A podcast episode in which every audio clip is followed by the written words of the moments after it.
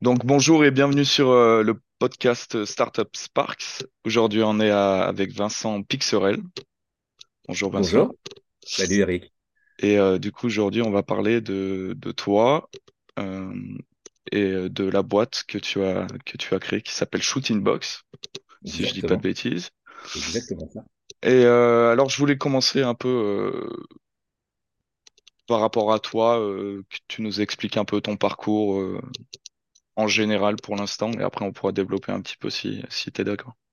Ouais, complètement. Euh, moi, personnellement, j'ai euh, grandi euh, en Nouvelle-Calédonie, donc vraiment Pacifique Sud, et on a énormément voyagé avec, avec mes parents.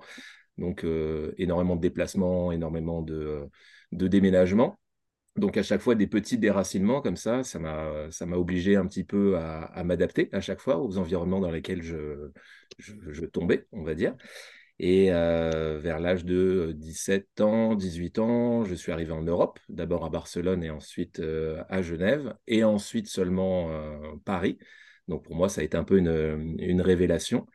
Et j'ai commencé à travailler en tant que photographe. Donc euh, je faisais beaucoup de, reportages, j'ai travaillé pour beaucoup de magazines. euh, alors, on peut citer, euh, voilà, euh, je sais pas d'ailleurs si on peut citer, mais euh, voilà, j'avais l'équipe, Grand Reportage, National Geographic, Le Monde, voilà, beaucoup de, beaucoup de Ouais. parutions dans ces, dans ces registres-là, on va dire, donc du grand reportage principalement.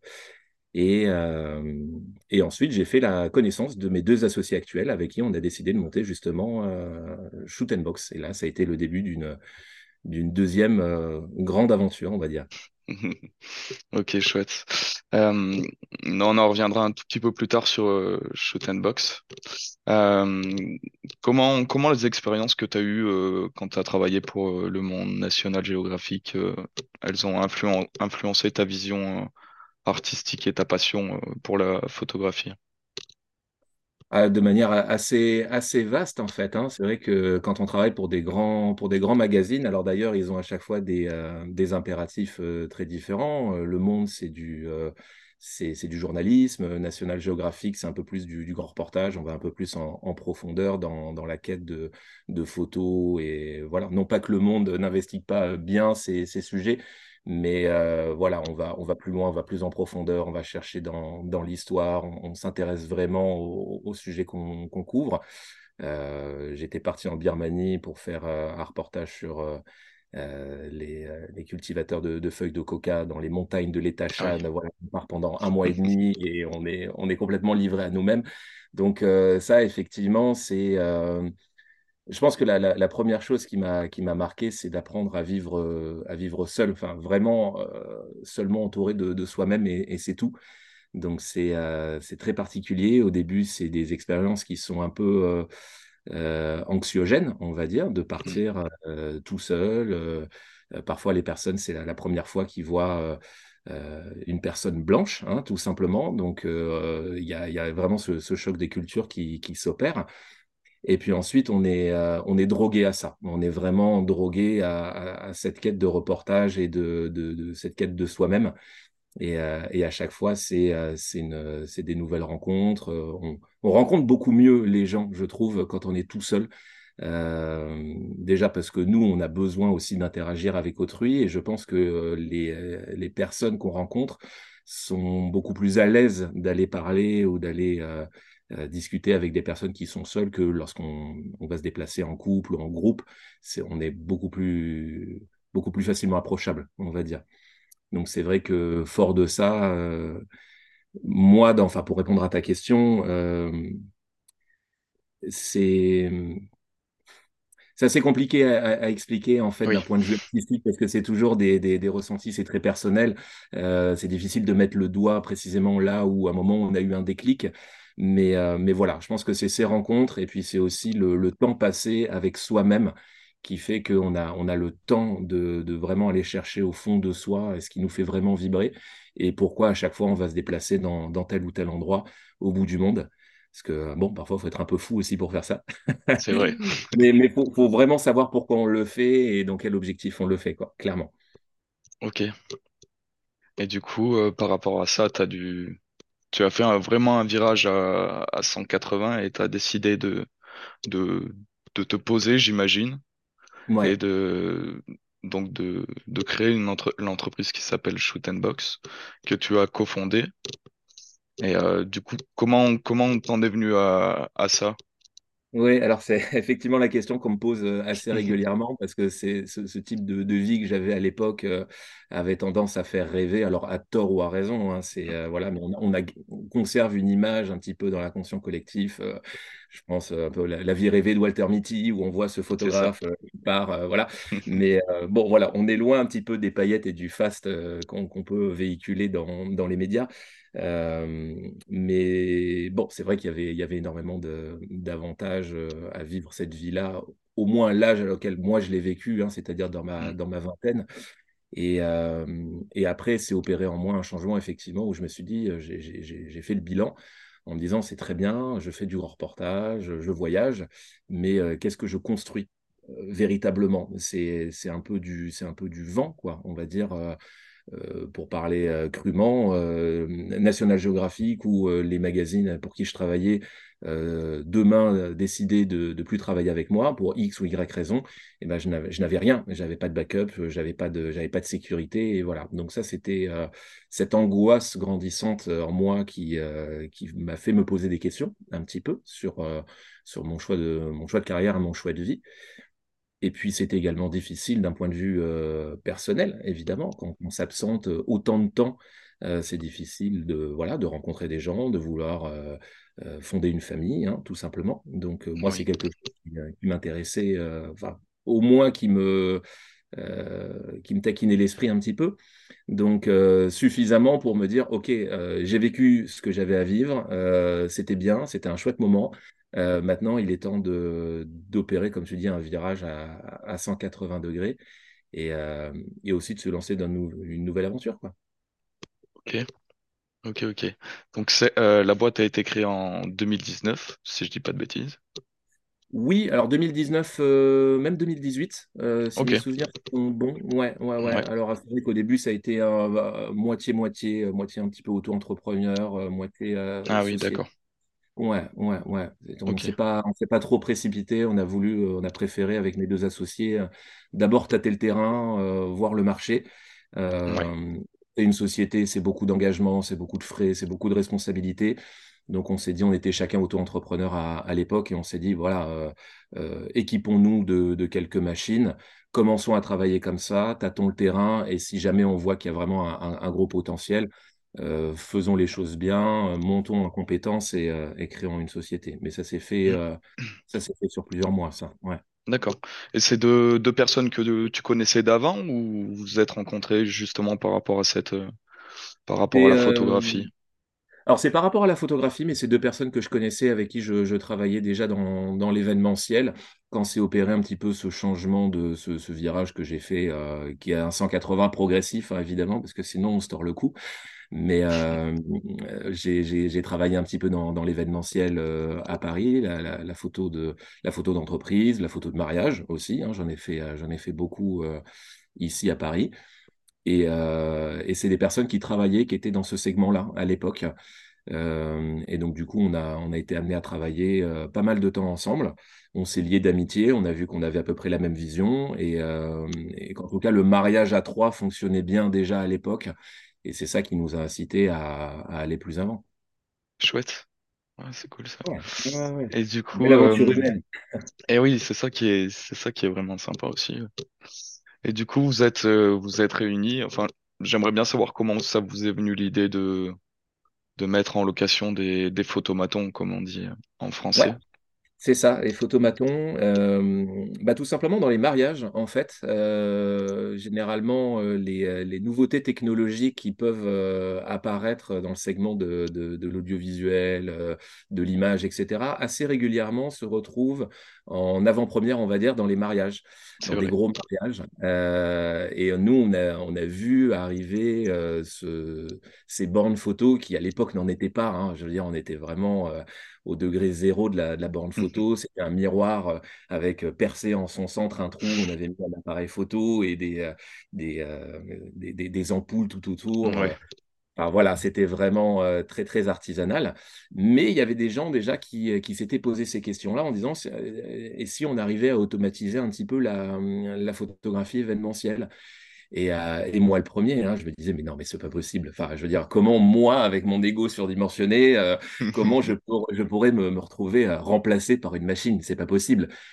Et puis en fait, en mettant, en mettant de côté son ego et en ayant un regard juste objectif sur ce qui est en train de se passer, on voit les gens, euh, enfin, on voit un engouement des gens pour cette machine qui est, euh, qui est complètement déraisonnable. Quoi. Enfin, les, les, gens adorent se prendre en photo euh, devant ces, ces, machines automatiques, clairement. Quoi. Mm. Et donc, on s'est dit, bon, il y a peut-être un coup à jouer. Alors, on a commencé à s'équiper d'une machine, à l'incorporer dans nos formules mariage, qui à l'époque faisait et de la photo et de la vidéo. Et ben là, on proposait en plus dans la formule la bande photo. Et on, faisait partie des premiers à, avoir dans notre formule mariage une borne photo. Et du jour au lendemain où on a intégré cette machine-là dans nos formules, on a vu nos ventes exploser. Clairement. On, a vu, on, a vu, des appels, on communiquait dessus, et puis les gens se disaient, mais c'est génial, ils, ont une borne photo. Donc ils, signaient davantage chez nous parce qu'on avait une borne photo plutôt que par euh, la qualité des produits qu'on proposait à côté. Donc c'était assez euh, perturbant au début. Quoi. Ouais. Ok. Euh, où je voulais en venir. Ouais, par rapport à l'innovation, j'imagine que, comme tu disais, vous avez commencé avec, euh, entre guillemets, du petit matériel. Ouais. C'était, euh, vous avez commencé par une, une box, c'est ça? Ouais, on a commencé par une box, on a commencé par la fabriquer euh, dans notre Ah garage. oui, euh, voilà, ouais. Ah, le, le Et prototype, euh, quoi. le, le, le prototype, la, la V, c'était même pas une V1, c'était une V0. Le truc était tellement, tellement moche, c'était tellement pas au point, mais, euh, mais en tout cas, ça plaisait aux gens. Après, effectivement, on a, honnêtement, on est allé à, à l'essentiel, euh, à l'efficace et au facile, euh, c'est-à-dire qu'on a acheté en Chine. On a acheté notre première machine euh, là-bas. Ils avaient déjà plusieurs modèles de commercialisés. Donc, on l'a fait venir et puis on a commencé à travailler avec cette machine-là. C'est là où on était vraiment, on a commencé à lâcher un petit peu le, monde du mariage et on s'est mis en tant qu'auto-entrepreneur à travailler avec cette machine-là. Très rapidement, on s'est équipé d'une deuxième puis d'une troisième machine, toujours chez notre même fournisseur euh, en Chine. Et de là, on a véritablement décidé de monter euh, la société parce qu'on s'est dit. OK, il y a vraiment, il y a vraiment quelque chose à faire. Euh, donc, euh, créons une structure, encadrons un petit peu tout ça et travaillons de, de façon efficace. Donc, au début, on était vraiment sur de l'équipement chinois, euh, somme toute qualitative, hein, finalement, avec tout inclus. Voilà, on ne se connaissait pas, on, on connaissait pas suffisamment le, le, marché pour, euh, pour tout de suite développer notre logiciel, etc. Donc, euh, on est parti avec une solution tout inclus, l'imprimante, le logiciel, la boîte qui va bien, l'appareil photo, et puis c'était du, du prêt à l'emploi, quoi. C'était du réchauffé. Oui, ok. Aujourd'hui, vous êtes quand même pas mal développé, hein. J'ai fait un Ouais, petit tour, euh, enfin, j'ai même pas mal étudié le site. J'ai vu que du coup, vous, vous proposiez quatre formules maintenant. exactement quatre, euh, quatre produits différents, et on a, euh, on est maintenant passé sur euh, 150 machines, à peu près. Ah oui, ok. Ouais. Et maintenant, on un chouette fabricant. parc. Et D'accord. oui, oui, oui, c'est un chouette parc, et, et maintenant, on fabrique en Normandie nos Made machines. in France. Exactement, Made in France. Euh, donc après être passé en, en Chine, on est allé euh, aux États-Unis, à Las Vegas, avec un de mes deux associés, euh, parce que là-bas avait lieu le, le salon du photoboot, le salon de la borne photo. D'accord. Il n'y a que eux pour inventer des trucs pareils. Ils ont des salons pour tout et n'importe quoi, dont le salon de la borne photo. Et, euh, donc, il y avait différents fabricants, il y avait différentes euh, de bornes photo. Donc, on était déjà dans une démarche un petit peu d'améliorer un petit peu notre, notre produit. On était en, en pleine période d'exploration, de savoir est-ce qu'on pourrait développer euh, notre software aussi, parce que c'est vraiment un produit où il y a deux, il y a deux aspects, il y a le hardware et il y a le software. Et on est revenu euh, des États-Unis avec euh, quatre nouvelles machines, donc toujours euh, achetées par, enfin, par nous chez des, chez des fabricants. Et on a commencé à travailler véritablement la première année avec, avec ces sept machines. Voilà, c'est à peu près ça. On avait, on avait sept machines sur la, sur la première année. On était tous les trois et on faisait tout. On faisait le commercial, euh, on faisait les livraisons, on faisait opérateur, on faisait commercial, Hmm. on faisait les maquettes, on faisait absolument tout. On travaillait 17 heures, 18 heures par jour, c'était Eh euh, oui, c'était infernal. Mais je, pense- je crois que c'est le lot de, de beaucoup d'entrepreneurs euh, qui, euh, je pense qui aussi, ouais. dans l'aventure entrepreneuriale.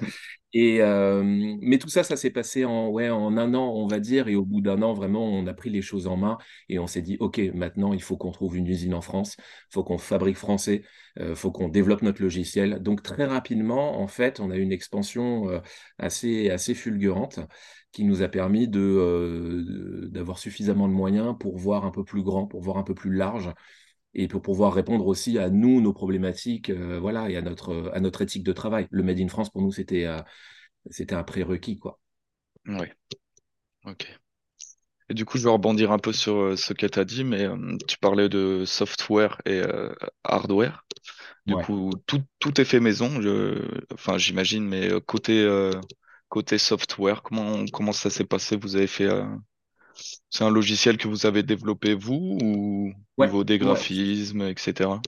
exactement. On a tout fait euh, nous-mêmes. Alors, euh, exactement comme pour le hardware, initialement, on a, nous, on est passé par une solution software euh, tout inclus. hein. Voilà, on a, on a acheté nos licences et nos logiciels en ligne par des, par des gens qui font ça très, très bien. Des logiciels très qualitatifs euh, qui ont répondu à 99% de nos demandes euh, de nos clients. Donc, on était très contents. Mais voilà, tout ça, ça a un coût. C'est des licences, c'est des abonnements mensuels. Oui, Euh, c'est viable quand on a une petite dizaine de machines. Quand on commence à en avoir 150, il faut tout multiplier par 150 oui, fois 12. Donc, euh, à la fin de l'année, euh, c'est plusieurs dizaines de milliers d'euros qui, qui s'en vont juste en licence. Donc, on s'est dit, c'est pas possible. Il faut, il faut que nous, on mette un gros billet une fois pour toutes euh, pour pouvoir fabriquer notre logiciel. Et ensuite, voilà, on en est pleinement propriétaire. On a juste des, mises à jour à faire euh, quand on en a besoin. Euh, et on fait évoluer aussi le logiciel quand on le souhaite. Parce que c'était ça aussi l'idée d'avoir une vision à long terme et de se dire, OK, aujourd'hui, notre logiciel, il fait de la photo, il imprime. Euh, demain, on veut pouvoir faire des GIFs, des boomerangs, des vidéos, de la captation audio, du partage par email, par SMS. Euh, voilà, tout ça, c'est des choses qu'on a pu mettre en place progressivement euh, parce qu'on était propriétaire de notre logiciel. Donc, on a pu maîtriser un petit peu la timeline de notre développement, si tu veux. d'accord. Et du coup, ça m'amène sur, la question que je voulais te poser aussi, c'est comment, comment est-ce que vous faites pour rester innovant et, et créatif dans ce, dans ce domaine? Ah, la veille concurrentielle, il n'y a qu'un mot, c'est ça. D'accord, ok, Et, simple, euh, efficace. et c'est tous les jours qu'il faut y être. C'est Ouais. euh, euh, un de mes deux associés est spécialisé là-dedans. C'est une, c'est une vraie fouine, mais au sens du terme. Il passe ses journées et ses nuits à, à scroller Internet euh, et à se renseigner, à se documenter et à être euh, systématiquement au fait de tout ce qui se passe dans ce secteur-là. Et, euh, et grâce à lui, en fait, on arrive à, à rester au top, quoi. Moi, je suis un petit peu sur la partie, euh, on va dire, euh, mise en place pratique de la chose. Donc, euh, c'est moi qui suis l'interlocuteur avec, euh, avec les usines, avec les, euh, les personnes comme ça, sur le recherche et développement, sur, ce, sur la viabilité, si tu veux, de- des projets. Mais en tout cas, mon, mon associé, lui, est celui qui va insuffler, si tu veux, le, le, le mouvement. C'est lui qui va dire, j'ai vu ce produit-là, il existe nulle part ailleurs, ou j'ai vu cette fonctionnalité-là, et il arrive à, à flairer euh, le, le bon produit. Parce qu'on a très vite fait aussi de tomber sur la fausse bonne idée. Alors voilà, euh, une borne photo, euh, d'ailleurs ça existe, hein, mais qui fait euh, karaoké. Euh, bon, bah pour nous, euh, c'est pas, voilà, c'est un choix. On a décidé de ne pas faire de la borne photo euh, karaoké. Mais, euh, mais voilà, il faut arriver derrière à en discuter tous les trois. Est-ce que c'est une vraie bonne idée? Est-ce que c'est une fausse bonne idée? Euh, voilà. Donc, euh, pour répondre à ta question, comment on fait pour rester au top? C'est euh, la veille concurrentielle. Il faut y passer ses journées. ok. Et j'avais une petite question aussi par rapport au, au hardware, du coup j'ai oublié de la poser juste avant. Et Ouais. vous avez quoi comme... qu'est-ce que... Elles sont équipées de quoi les machines? Quelles sont les contraintes technologiques euh, selon les box que vous, Alors, la- les contraintes, c'est que les, les logiciels sont euh, très euh, gourmands en, en énergie, en puissance. Donc, il faut forcément des ordinateurs euh, puissants pour faire tourner ce, ce logiciel-là. Et ensuite, voilà, toutes les bornes photo, même de nos concurrents, sont quasiment équipées de la, de la même façon. hein. Il y a un appareil photo, il y a un ordinateur, il y a un grand écran tactile et il y a une imprimante. Voilà. Ensuite, dans, ces produits-là, on peut aller chercher du plus ou moins bonne qualité, plus ou moins euh, haut de gamme, bas de gamme. Voilà. Après, c'est des choix. Euh, nous, on a fait euh, vraiment le, choix de s'équiper de ce qui se faisait de mieux. On a des appareils photo réflexes, on a des grands écrans tactiles qui sont performants avec des dalles extrêmement nettes et extrêmement contrastées. On, on achète la meilleure imprimante sur le marché qui imprime ses photos en 9 secondes. Donc, euh, nous, on a fait le choix de la qualité. Clairement, euh, c'était posé la question de euh, comment on fait pour maîtriser les coûts aussi. Et on s'est dit, non, on préfère euh, être les meilleurs en, en rapport euh, qualité-prix. Voilà. On ne sera pas les moins chers, on ne sera pas les plus chers, mais en tout cas, on sera les meilleurs en termes de, de- de qualité-prix, c'est c'est évident. ok, ça marche. Et du coup, je vais poser la petite question pour conclure. C'est, je sais pas si tu pourras me répondre à celle-là, mais si tu peux, si tu peux nous parler des futurs projets ou des, des aspirations que vous avez avec euh, Shoot and Box. Ouais, on a, on a des comment trucs vous voyez l'avenir, ouais. On, on- a des trucs qui sont dans les tuyaux, effectivement. Euh, alors, je peux pas évidemment trop, euh, trop développer la chose, C'est pour ça. mais euh, c'est pas sans savoir qu'en ce moment, il y a un petit truc qui s'appelle l'intelligence artificielle qui est, euh, qui est en train de, Oui. de, de grimper gentiment, n'est-ce pas?